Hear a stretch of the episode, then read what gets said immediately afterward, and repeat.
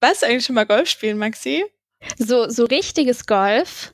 Ja, so mit äh, Fähnchen und, und Ball? Nee, bisher, bisher nur Minigolf. Und ich glaube, da war ich noch sehr, sehr jung. Wahrscheinlich so zehn oder so. Aber es war auf einem Kindergeburtstag und ich habe gewonnen. Ich glaube, mein zehnjähriges Ich war schon ganz schön stolz damals. Warst du das letzte Mal Minigolf spielen mit zehn Jahren? Ich mache das schon so einmal im Jahr, Minigolf. Echt? Nee, das ist bei mir Oder nicht so ein zwei. Ding. Also ich habe, glaube ich, seitdem sehr viel Lust, das nochmal zu machen, aber es ist jetzt irgendwie nicht so. Wenn 18 Bahnen, es sind ja 18 Bahnen und ich finde das auch ein bisschen viel. Am Anfang ist man noch voll motiviert so, aber ab Bahn 7 geht halt dann so ein bisschen die Brust Aber trotzdem, jedes Jahr aufs Neue. Ja, und hier in Würzburg, äh, wo ich ja jetzt bin, mhm. ähm, da gibt's ein Schwarzlicht-Minigolf, uh. also beziehungsweise so Neon 3D Fancy Minigolf. Und das ist echt cool. Da gibt's auch so Unterwasserlandschaften, ja. in denen man dann spielen kann und dann sieht es so aus, als würde der Ball irgendwie durch so Tunnel durchgehen, wo aber gar keine Tunnel sind, weil es alles mit diesen Farben gemacht ist. Oh, so. Cool. Ja, ja da musst du mich cool. mal mitnehmen, wenn ich dich besuchen komme.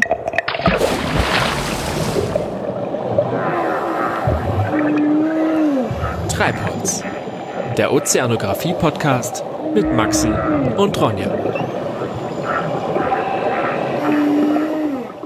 Apropos Golf.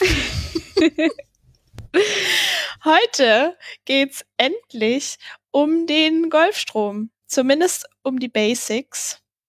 Ja. Ähm, wir werden mal gucken. Wir haben lange drauf hingearbeitet, aber heute ist der Moment gekommen. Ja, aber ich fühle mich nicht so richtig angekommen. Ich habe das Gefühl, wir haben auf diese Folge jetzt hingearbeitet und ähm, jetzt bin ich angekommen in einem Feld der Verwirrung. Ja. Ja, verstehe ich voll. Also ich kann, ich bin auch sehr verwirrt und habe sehr viel in, in meinem Text gelesen und dachte so, keine Ahnung, aber du darfst dir diese Ahnungslosigkeit heute anhören. Okay, ich freue mich drauf. Yes. Wie wollen wir es denn eigentlich machen? Erzählst du mir erstmal ein bisschen so ein paar Basics? Ja, ich erzähle dir erstmal, wo dieser Golfstrom sich überhaupt befindet, beziehungsweise wo er lang fließt oder strömt.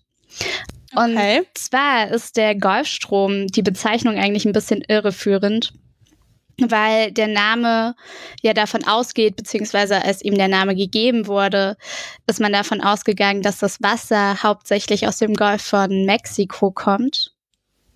Ähm, mhm. aber das ist gar nicht der größte Teil des Wassers. Und wir haben letzte Woche ja schon äh, besprochen, wie wichtig der Passatwind für den Golfstrom ist.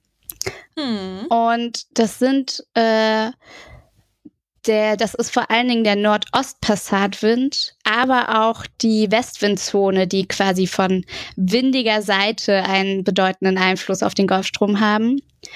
Und an, an der Stelle können wir noch mal ganz klar sagen, dass der Nordostpassat aus Nordosten kommt und in den Richtung Westen, Westen geht. genau. Wir hatten ja nämlich letzte Woche ein paar Verwirrungen, die sehr unnütz waren, aber trotzdem waren sie da. Das ist wahrscheinlich auch jedem schon direkt beim Hören aufgefallen. Uns leider erst danach. aber mit, so mit deinem Schlag gegen die Stirn. Aber ja. Und ja, sorry. Ansonsten ist besonders wichtig ähm, nicht nur der Wind, sondern auch Wassermassen, die vor Grönland in die Tiefe sinken und die so eine, eine Sogwirkung auf den Golfstrom haben. Aber da fange ich jetzt eigentlich gar nicht an, sondern ich fange im Prinzip da an, wo der wo der Golfstrom anfängt, wenn man das so sagen kann, weil das ja irgendwo auch so eine Art Kreislauf ist, also kein geschlossener, aber schon ein bisschen. Und mhm, zwar. Ein bisschen geschlossen, so, so. Also der kommt halt noch manchmal von ein paar Seiten ein bisschen was dazu oder geht wieder weg, aber man kann äh, sehen, dass irgendwo das Wasser dann wieder da ankommt. Ich hoffe, ich mhm. sage jetzt keinen Quatsch, aber ich fange jetzt einfach mal an und dann entwickelt sich das. Wie so oft. Und zwar ist also, weil wir bei, ist der Nordäquatorialstrom äh, fließt von äh, von der Richtung Afrikas, also von den Osten, Richtung Südamerika, Richtung des nördlichen Südamerikas. Und man merkt jetzt schon, mhm. der Golfstrom besteht natürlich nochmal aus vielen kleinen eigenen Strömungen, wie halt dieser Nordäquatorialstrom. Und der fließt mhm. jetzt Richtung äh, Nord des nördlichen Südamerikas. Und dort staut mhm. sich das Wasser und fließt an der Küste beziehungsweise zwischen den Antillen in den Norden in das Karibische Meer. Und außerdem mhm. kommt auch noch in das Karibische Meer und da kommt quasi noch eine Strömung hinzu, nämlich die Südäquatorial, der Südäquatorialstrom, der aus der Südhalbkugel kommt. Und okay. der fließt da auch noch hoch und die treffen sich quasi beide Strömungen im Karibischen Meer und fließen dann weiter nördlich. Äh, und das Wasser strömt dann in äh, äh, Richtung Florida und das wird dann auch zum äh, Florida-Strom und fließt dann zwischen der, äh, zwischen der Inselstadt Key West und Kuba hindurch. Kann man sich das vorstellen? Also ich glaube, man sollte sich dazu am besten tatsächlich irgendwie einfach mal eine Karte googeln, um sich das genauer vorstellen zu können, weil ich kann es jetzt nur. Ja, so ich habe eine Karte offen, aber die ist äh, sehr. Ja, ich fand Karten auch sehr ohne Beschriftungen ja, und eher so abstrakt. Vor allem, weil man dann auch nicht weiß, wie gehört was genau zusammen. Aber mhm das ist ja, glaube ich, auch, das ist wahrscheinlich auch so der Kern der Sache, dass man das gar nicht so genau sagen kann. So, das ist dieser eine Strom, weil die ja alle aufeinander einwirken irgendwie. Und ja, es ist immer noch eine Wassermasse. Ne? Ja. Und von der Ecke Florida fließt das Wasser einfach weiter parallel zur Küste bis nach, ähm, also an Nordamerika vorbei bis Kanada beziehungsweise Neufundland. Und der eigentliche Strom, der eigentliche Golfstrom ist genau, der besonders wichtig ist, ist vor allen Dingen diese Strecke zwischen Nordamerika und Kanada. Und Ach echt? Okay. Also ich denke, weil da wahrscheinlich dann doch das meiste Wasser nochmal fließt, aber ich kann es jetzt auch gar nicht so genau sagen, wieso das jetzt so der wichtige Part ist. Und von da aus fließt das Wasser dann Richtung, verzweigt sich das auch so ein bisschen. Sprich, das ist dann wieder nicht mehr dieser eine Kreislauf und äh, geht dann einmal in Richtung Norwegen und auch in Richtung Portugal und trifft da dann auch mit diesen Abzweigungen auf den Nordatlantikstrom. Und mhm. über diese mhm. Abzweigungen, vor allen Dingen die, die dann, glaube ich, Richtung Portugal geht, gibt es wieder eine Abzweigung, die wieder Richtung Süden fließt. Und das geht dann in den Kanarenstrom über. Also sind wir wieder bei Nordafrika. Also im nördlichen, mhm. also nicht Nordafrika, aber der nördliche Teil von Afrika. Und dieser Kanalstrom geht dann wieder in den Nordäquatorialstrom über, den wir ja ganz am Anfang hatten, der Richtung Südamerika äh, geströmt ist. Ah, so. Das okay. ist der Golfstrom. Aber so die wichtige. Strecke ist zwischen Nordamerika und Kanada. Ja, scheinbar. Okay. Ob wir das rausfinden können, warum, in ist in dieser. Obwohl ich, also ich weiß ja, wir sind ja vorbereitet auf diese Sendung, so gut es geht, ähm, dass du jetzt gleich über ja. Wirbel sprechen wirst. Und was ich gelesen habe, ist, dass diese Wirbel tatsächlich in, im nördlichen Bereich vor allen Dingen auch äh, sehr viel stattfinden. Ist das, das richtig? Ist richtig, glaube ich. Also ist auch yes. der Schluss, zu dem ich gekommen bin, von dem her glaube ich, dass es schon Sinn ergibt. Erstmal möchte ich dir die Verwirrung ersparen, äh, durch die ich mich die ersten Minuten meiner Recherche gekämpft habe, ähm, weil man muss äh, sich erstmal klar machen, dass Wirbel eigentlich ja auch nur Strömungen sind. Da bin ich anfangs komplett durcheinander yeah. gekommen. Ähm, und dass manche Wirbel in ihrer Bezeichnung aber trotzdem nicht Wirbel, sondern Strömung heißen oder Strom. Äh, also es ist alles ein bisschen durcheinander. Da. Ja. Yeah. Also sind Wirbel, kann man sagen, besondere Strömungen. Genau, Wirbel sind Strömungen, aber nicht alle Strömungen sind Wirbel. Und ähm, es gibt okay, fünf ja. große ozeanische Wirbel. Oh, ach krass, also ist das gar nicht so ein häufiges mhm. Phänomen dann. Genau, also man unterscheidet oder? zwischen diesen fünf großen Wirbeln und es gibt aber auch noch ganz ah, viele okay. kleinräumige Wirbel. Das sind die sogenannten Eddies. Ich weiß nicht, ob du den Begriff schon mal gehört hast. Da ich hab liest ihn, man auch ab und zu mal ja. was. Irgendwie in der Süddeutschen habe ich, glaube ich, einen Artikel gesehen mhm. oder so. Der, gerade dieser Eddie ist doch, also ich habe jetzt wirklich keine Ahnung so richtig, aber der ist auch in irgendwo im nör nee, nördlichen Eddie Bereich, ist einfach oder? der Begriff für einen kleinen Wirbel. Ach so. Ah, okay, das ist also nee. gar nicht ein bestimmter Wirbel. Genau. Ah, okay, gut, dann siehst du absolut keine Ahnung. Aber das haben wir jetzt mehr. also schon mal abgegrenzt. Es gibt sehr große Wirbel, nämlich fünf davon, die äh, so über die Weltmeere verteilt sind. Und dann gibt es so kleinräumige Wirbel, das sind die sogenannten Eddies. Und diese fünf großen ozeanischen mhm. Wirbel äh, werden auch subtropische Wirbel genannt, weil sie sich ähm, sowohl nördlich als auch südlich vom Äquator in der subtropischen Zone befinden, also zwischen 20 und 45 Grad Breite. Und mhm. sowohl der Atlantik als auch der Pazifik hat jeweils zwei von diesen großen Wirbeln nämlich einen im Süden und einen im Norden, eben auf dieser Subtropenhöhe. Und mhm. der Indische Ozean, der geht nicht weit genug in den Norden, deshalb hat der nur einen südlichen Wirbel. Das ist der sogenannte Agulas-Strom oder Agulas-Strom, irgendwas in der Richtung. und ansonsten gibt's eben den Nord- und den Südatlantikwirbel und den Nord- und den Südpazifikwirbel. Bist du soweit dabei? Okay. Ja. Und das ist, das ist auch ganz cool. Ja. Äh, man kann das, äh, man kann das auch suchen und da gibt's so Bilder. Vielleicht posten wir da eins oder ihr seht es in den Show Notes. äh, das ist das ganz gut eingezeichnet und dann sieht man tatsächlich, dass diese Wirbel einfach den so den kompletten Ozean bedecken. Also eigentlich ist der Ozean besteht aus Wirbeln. Das äh, ist auch was, was mir, was mir nicht klar war. Ich dachte, die gibt's nur so ganz vereinzelt und, äh, und dann strömeln die da so rum. Aber die sind enorm groß und bedecken eigentlich so die gesamte Wasserfläche. Und krass, ja.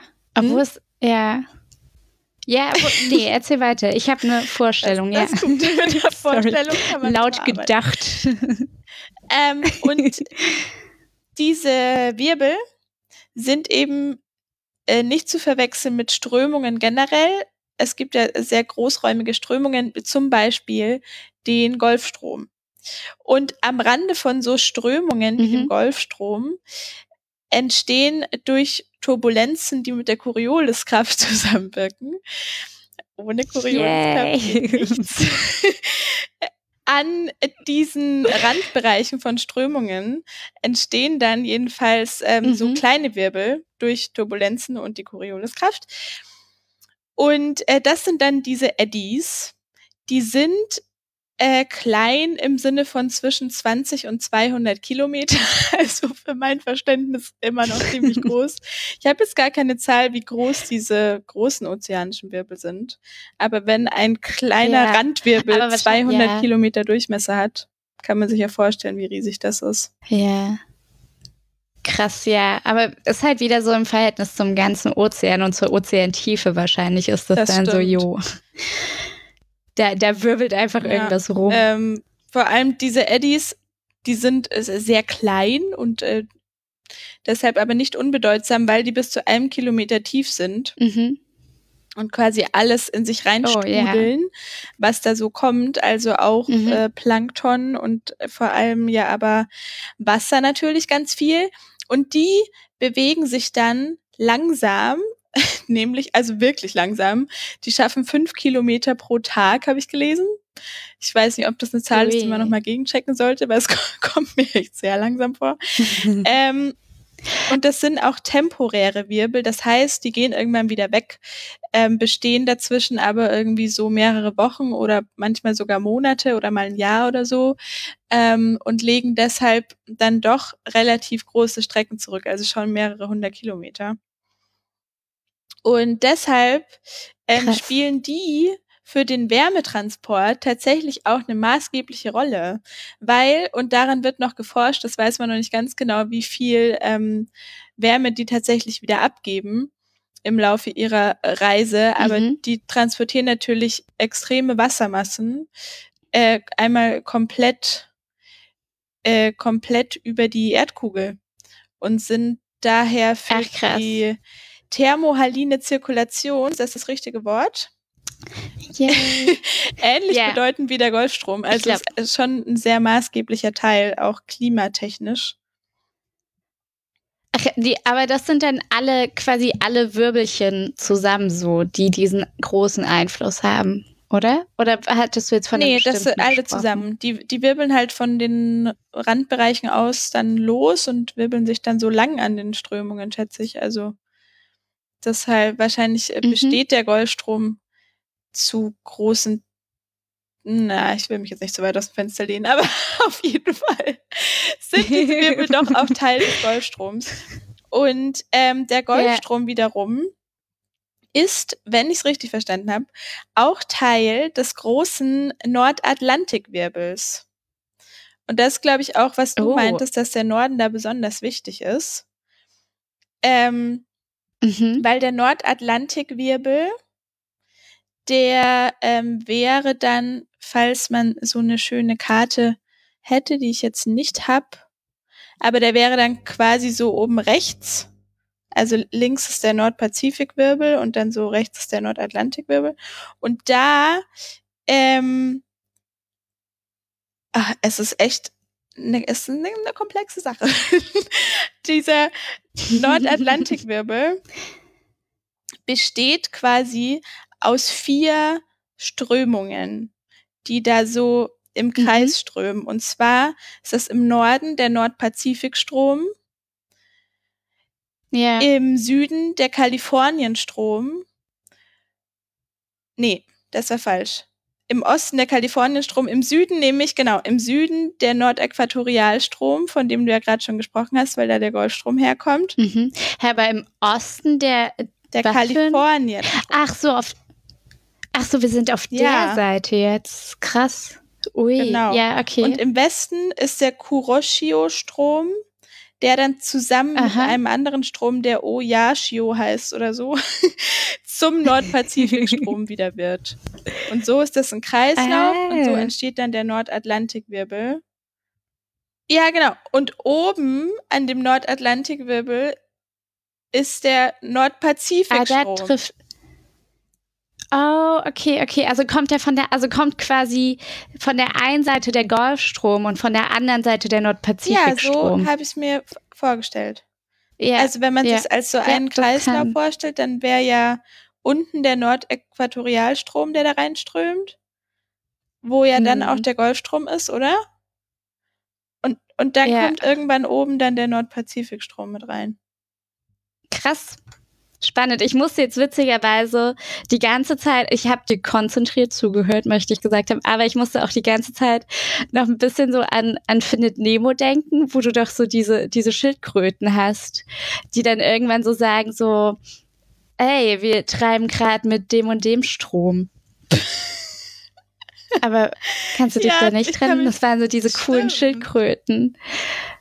Und ich frage mich aber gerade, ob die Strom wirklich die einen ganzen waren? Strom meinten oder ob die nicht einfach in einem kleinen Wirbel unterwegs oh. waren, weil du willst halt nicht so viel Strecke auf einmal.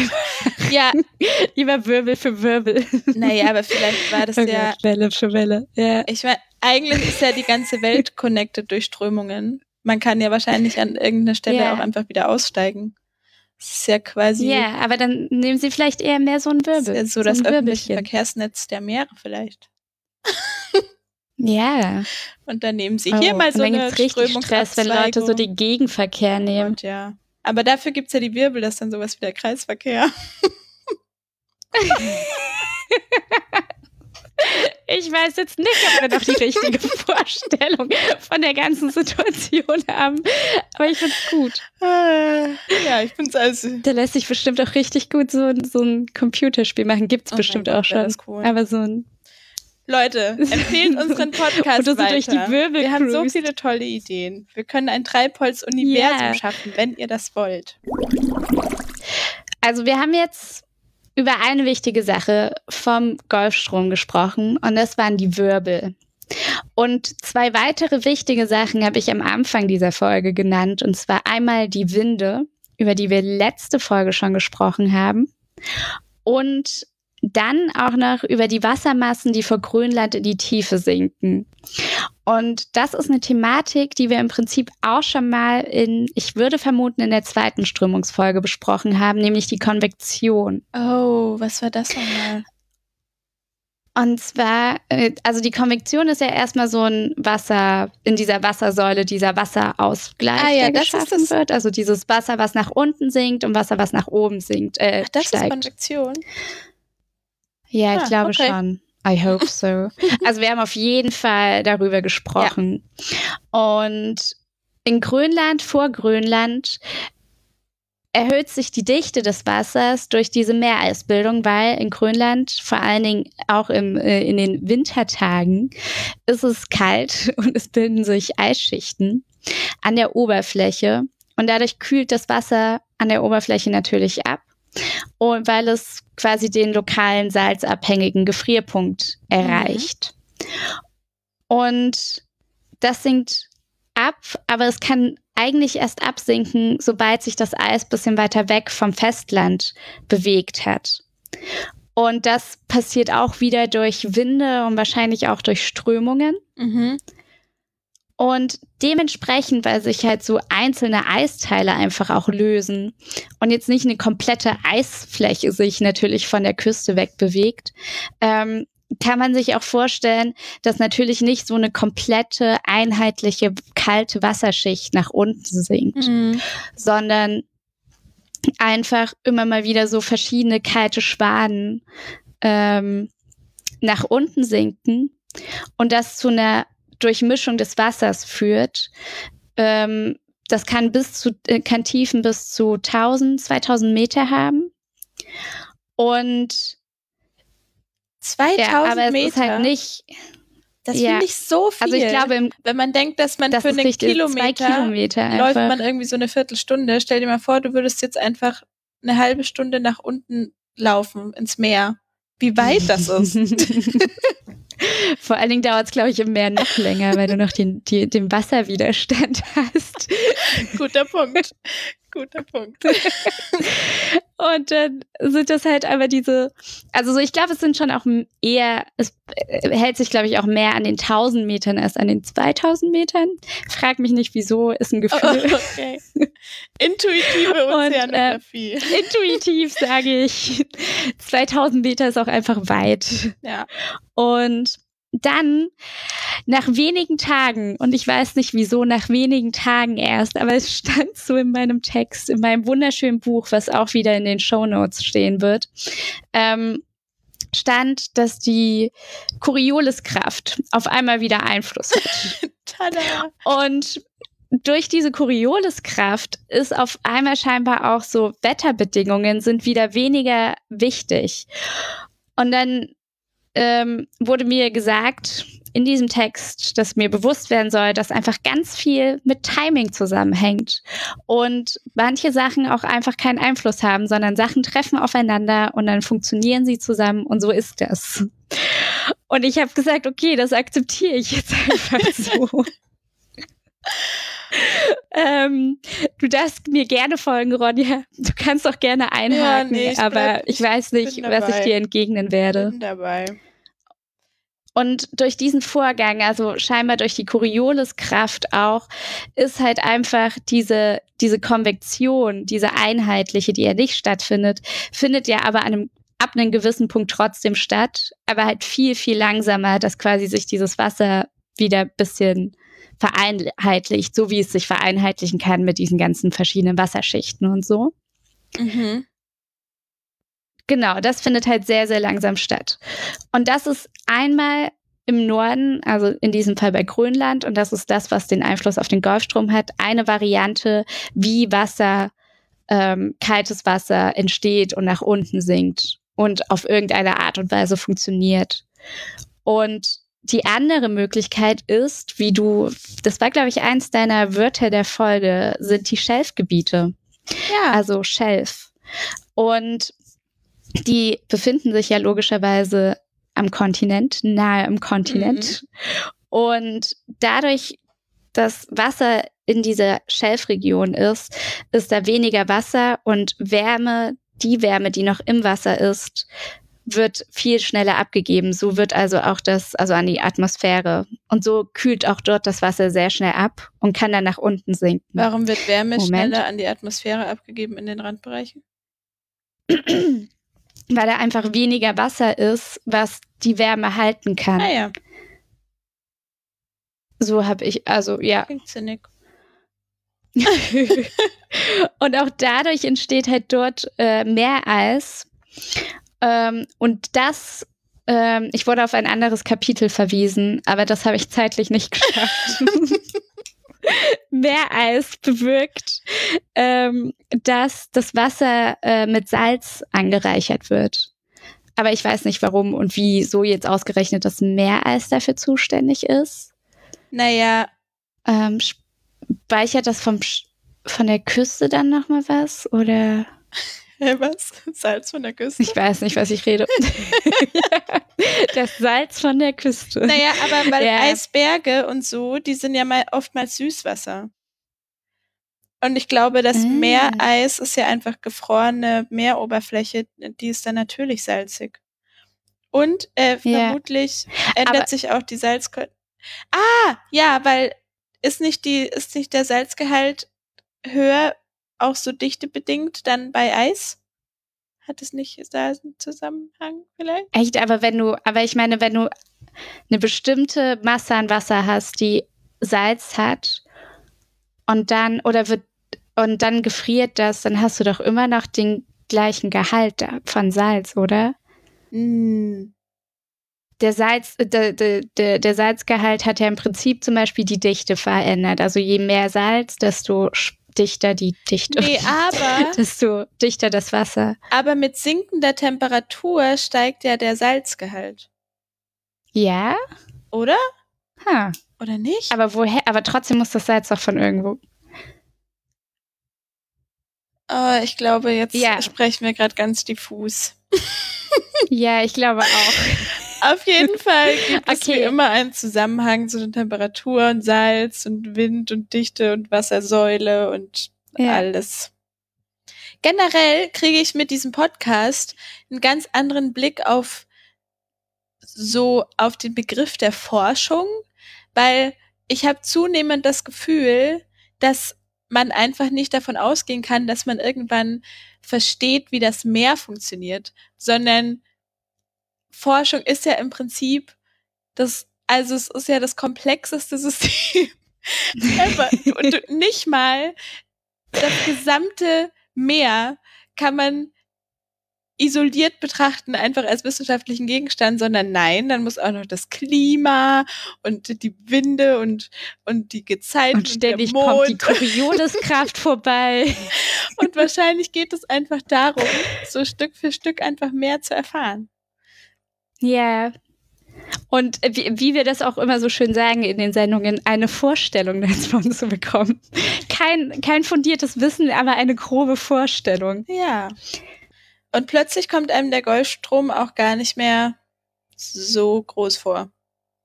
Mir zumindest. Ja. Ich habe jetzt Echt? schon wieder das Gefühl, dass so ein super kleiner Teil in einem riesengroßen Gesamtsystem ist.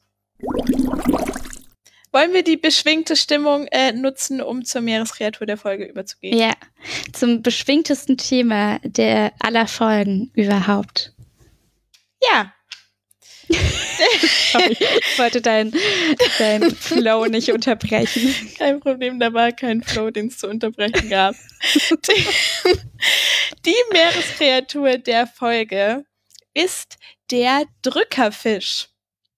Uh, das klingt schon gut. Das klingt gut. Und tatsächlich, ähm, als ich ihn dann so gegoogelt habe und mir Bilder anguckt habe, dachte ich so, den hat man, glaube ich, auch schon das ein oder andere Mal irgendwo gesehen. Vielleicht auch nur im irgendwie im Sea Life oder so. Auf jeden Fall. Warst du jemals im Sea Life? Nee, ich war nie im Sea Life, aber ich war schon in äh, einem anderen.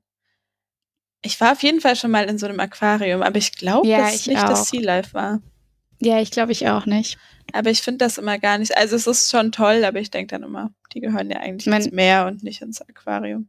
Ja, voll. Und wir wollen ja auch keine Werbung jetzt für Sea Life machen. Es gibt noch ganz viele andere Aquarien, in die ihr gehen könnt. Genau. Der Drückerfisch jedenfalls. Er gehört zur Ordnung der Kugelfischverwandten. Uh, okay. Obwohl er null aussieht wie ein Kugelfisch, aber ähm, das äh, wollte ich gesagt haben, weil ich es irgendwie einen guten Fakt finde. Und er bewohnt unter anderem übrigens auch die subtropischen Bereiche der Ozeane, da wo unsere Yay. Wirbel stattfinden. ähm, er wohnt äh, eher am Meeresgrund, also direkt über dem Boden. Und er heißt Drückerfisch, weil er sich des sogenannten Drückermechanismus bedienen kann. Und das heißt folgendes. Er hat eine Rückenflosse, die aus zwei bis drei Flossenstrahlen besteht. Und Flossenstrahlen sind in dem Kontext sowas wie Knochen oder wahrscheinlich sehr uh, harte okay. Gräten oder wie auch immer. Also es ist auf jeden Fall ähm, ja, ich glaube, dass Knochen so die Entsprechung im menschlichen Körper wäre. Und ähm, mhm. die erste und längste, nee, der erste und längste Flossenstrahl ist äh, erstens sehr stabil und kann zweitens von dem zweiten Flossenstrahl aufgestellt werden, beziehungsweise fixiert in dem der zweite Flossenstrahl nämlich im ersten so festgeklemmt wird, in so einer vorgesehenen, in so einer Kerbe, die dafür vorgesehen ist. Mhm.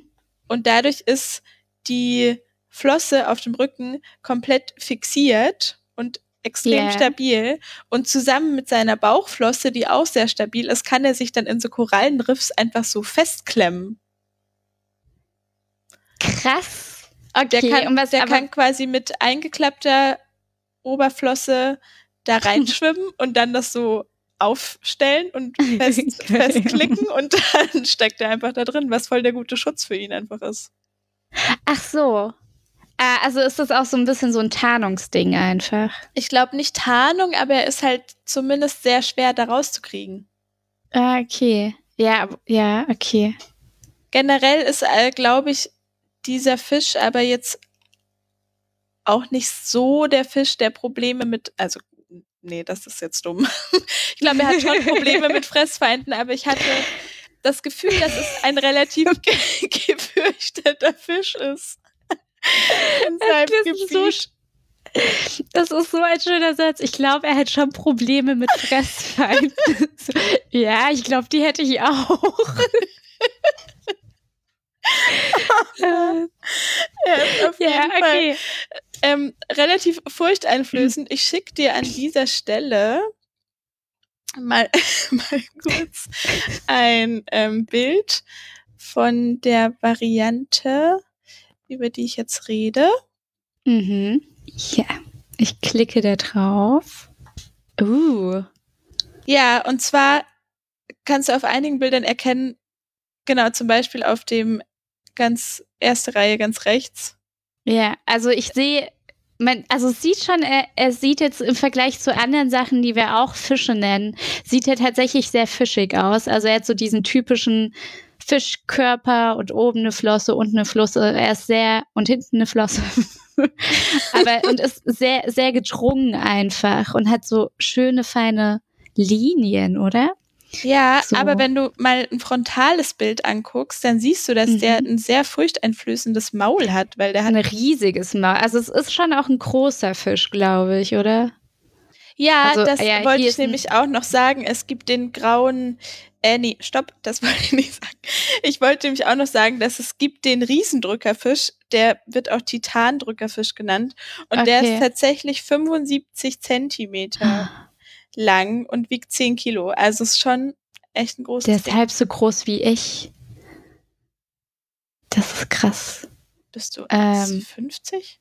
Ja, ein bisschen mehr. fehlt nicht viel. Stimmt, das ist dann echt krass. Aber krass, hier ist auch so ein, aber den, hier ist noch so ein Leoparddrückerfisch, der sieht auch ziemlich cool aus. Der ist gelb und hat aber so an der Unterrückseite so auf schwarzen Grund ganz viele große weiße Flecken. Stimmt, ja, den habe ich auch gesehen. Und besonders hübsch finde ich auch den grauen Drückerfisch, weil der sieht irgendwie nicht so furchteinflößend aus. Ja, der, der sieht der hat was Elegantes irgendwie. Sehr sanft. Ja. Aber die haben auch, die haben auch, wenn man, manchmal sieht man so einen offenen Mund und dann haben die halt echt so, dann siehst du schon auch so Zähnchen, ne? Ja, und das Krasse ist, und das hat, glaube ich, auch dazu beigetragen, dass ich ihn so ein bisschen ähm, scary fand, dass die nicht nur ihre Beute mit einem kräftigen Wasserstrahl, der aus dem Mund des Fisches schießt, uh äh, freilegen. Also wenn sich zum Beispiel was im Sand versteckt oder so, dann schießen die einfach ah. den Sand weg. und das ist ja clever. Da, und das fand ich super gemein. Seeigel können die mit diesem Wasserstrahl sogar umdrehen, sodass quasi die verwundbare Seite des Seeigels nach oben gedreht ist. Krass. Ja. Dass du verrückt. Und wenn sich Beute so äh, wenn sich Beute in so kleinen Gesteins- oder Korallenriffs oder so versteckt, da muss ich jetzt kurz Wikipedia zitieren, weil ich es echt einen Hammersatz fand. äh, größere Gesteinsbrocken schleppen sie mit ihrem kräftigen Kiefer weg, um an die dort versteckte Beute zu gelangen. Die und machen da, sich richtig Arbeit, um an, um an ihr ja, Futter zu kommen. Das ist schon wieder beeindruckend. Wie sie mit diesen riesen Zähnen und ihrem großen Maul da so ganze Felsen über den yeah. Meeresboden ziehen, nur weil da drunter so ein kleiner Krebs ist oder so. Ja, voll. Ich stelle mir auch gerade vor, wie sie halt wirklich so, also wahrscheinlich schmeißen sie den dann einfach weg, aber wie sie dann quasi so, so einen Meter weiter einfach so den nächsten Haufen aufbauen, quasi. wahrscheinlich einfach wegschmeißen, finde ich auch gut. Wenn das so ein schwerer Gesteinsbrocken ist und die schleudern den dann einfach. Und damit so. können sie gleich so die nächste Beute erwischen. Oh, das ja. wäre Kombi. Vielleicht entwickeln die sich noch weiter und wir geben ihnen gerade die Ideen. Wir bleiben dran am Drückerfisch. Vielleicht können wir uns auch unseren eigenen Drückerfisch züchten. Warum nicht? Dann soll der groß denken. ja. ja. Ja, das, äh, das war die Meereskreatur der Folge. Der Drückfisch. Sehr cool. Wahnsinn. Aber cool. Ich habe es ziemlich simpel gehalten mit dem, mit dem Wort der Folge. Es ist Golf. es ist Golf. Oh, das wäre gut gewesen. Und dann erkläre ich einfach so die Spielregeln von Golf. Hat Golf so krasse Spielregeln? Ja gut, man muss ja auch, man hoffe, braucht ja Platzreife. Keine professionellen Golfspieler, die uns gerade zuhören. die Spielregeln. Wahrscheinlich nennt man es nicht Spielregeln, sondern ja, so Regelwerk. Abschlagsregeln. Ja. Mm. Und wie betrete ich den Rasen richtig? Nicht springen. Sorry, ich konzentriere mich wieder. Ähm, Was ist denn nun das Wort? Ich habe es mir ziemlich einfach gemacht und zwar ist es ein Wort, was ich heute schon erwähnt habe, aber was gar nicht so krass etwas mit ähm, der Ozeanographie an sich zu tun hat. Und zwar habe ich vorhin ja erklärt, wie diese Wassermassen vor Grönland in die Tiefe sinken und dass es keine Fläche ist, sondern dass das so einzelne Schwaden sind. Mhm. Und irgendwie habe ich den Text gelesen und fand, dass Schwan irgendwie schon ein sehr witziger Begriff ist. Oh, es ist mir auch aufgefallen, als du es gesagt hast. Ja? Ja. und im Prinzip, und ich fand es witzig, weil dieser Begriff eigentlich vor allen Dingen auch sehr ähm, quasi im landwirtschaftlichen Bereich äh, genutzt wird. Ich habe jetzt gerade eben auch so Anführungszeichen äh, zu landwirtschaftlich gemacht, was weder du noch irgendjemand anderes hören sehen kann. Aber ja, und zwar nennt man Schwaden ich hoffe, das ist jetzt nichts, was irgendwie jeder weiß, auch quasi gemähtes Ra Gras, was so in diesen oder Getreide, was so in diesen Häufchen dann auf der Wiese verteilt ist. Also nicht in diesen Häufchen, sondern in diesen Linien, die sich aus diesen Häufchen bilden. Hast du da gerade eine Vorstellung von? Nee, ich, aber ich finde es also, krass, weil ich dachte, Schwaden, also man kennt ja so Nebelschwaden und so. Ich dachte, eine Schwade wäre eher so was sehr Weites, was so wabert, so eine undefinierbare Masse. Ja, es ist eher nicht, nicht was wabert, sondern mehr, und zwar wird es auch als eine Zusammenballung beschrieben. Aber ich fand. Ah ja, jetzt habe ich hier Heuschwaden gegoogelt. Ja, also so, und ich finde eigentlich diese Vorstellung, dass quasi das, was sich so auf so einer Wiese in die Länge streckt, auch im Wasser quasi nach unten streckt einfach. Uh. Und, aber ja, also und die andere Ecke, aus der es kommt, ist halt mehr so, so eine Ballung von Gasen. Also so eine Rauchschwade oder Dampf oder Nebelschwade gibt es ah, ja auch. Genau. Aber das war's auch schon mit meinem Wort der Folge. Ich war, ähm, es war ist sehr kurz, aber ich bin ein bisschen zufrieden, dem Begriff Schwade, weil es eigentlich, ich finde es eigentlich ganz cool. Das ist irgendwie auch ein Begriff, den man so in seinem Alltag gut einbauen kann. Voll, und das mit das dem eigentlich Heu ganz schön. Neu. Ja. Gut, gut, dass das neu in war. In welche Situation würdest du Schwade in deinen Alltag einbauen? Weiß ich nicht. Also so, dass man so, keine Ahnung. Teigschwade. Wenn ich, wenn ich jetzt so im Winter quasi ist das im Winter ein Phänomen? Ja, oder? Wenn ich jetzt im Winter früh das Haus verlasse und dann sage ich, und auf einmal kam mir diese Nebelschwade entgegen. Ähm, ist vielleicht dann gelogen, macht meine Geschichte des Morgens aber wahrscheinlich spannender. Das ist wahr. so Rauchschwaden. Gibt's auch, gibt's auch Geruchsschwaden? Wenn du jetzt ist in die Kantine gehst zum Beispiel und dann kommt dir so, eine, so der geballte Geruch. Ja, aber ich glaube, dann sagst du, stimmt. Eigentlich müsste man das dann der, die Schwade des äh, ja Hackbratensgeruchs. dann eine Schwade von, ich meine, Geruch ist ja auch eine Form von Gas vielleicht. Ja, aber ich glaube, Geruch ist schon auch noch mal abstrakter als Gas. Also es wird, also ja, es wird über, über Gas, über Luft vermittelt. Also wird es vielleicht, also der Geruch nutzt wahrscheinlich äh, Luftschwaden, um in dein, um in deine Nase einzudringen. Also, Maxi und ich philosophieren jetzt noch ein bisschen weiter über den Begriff der Schwade. Aber falls ihr auch noch tolle philosophische Gedanken zu diesem Thema habt, dürft ihr sie uns gerne teilen. Entweder per Mail oder per andere Kanäle, die wir haben. Kommentare auf iTunes, auf unserer Website. Ja, schreibt mal ein paar möchtet. Kommentare. Das ist ja, wichtig. wir würden uns sehr freuen. Es würde auch unserem Selbstbewusstsein gut tun. Und wenn ihr nicht für die Öffentlichkeit schreiben wollt, dann schickt einfach eine Mail an post.treibholz-podcast.de. Und dann sprechen wir wahrscheinlich über die einzige Mail, die wir jemals bekommen haben im nächsten Podcast. Sorry. So, dieser Abschied wird gerade ein bisschen lang. Wir sagen. Ausufernd. Ufer. Für eine ganze Schwade von Abschied. Ahoi. Ahoi. Ich sag nochmal. Ich sag nochmal Ahoi, das klang gerade zu kratzig. Okay. Ahoi. Ahoi.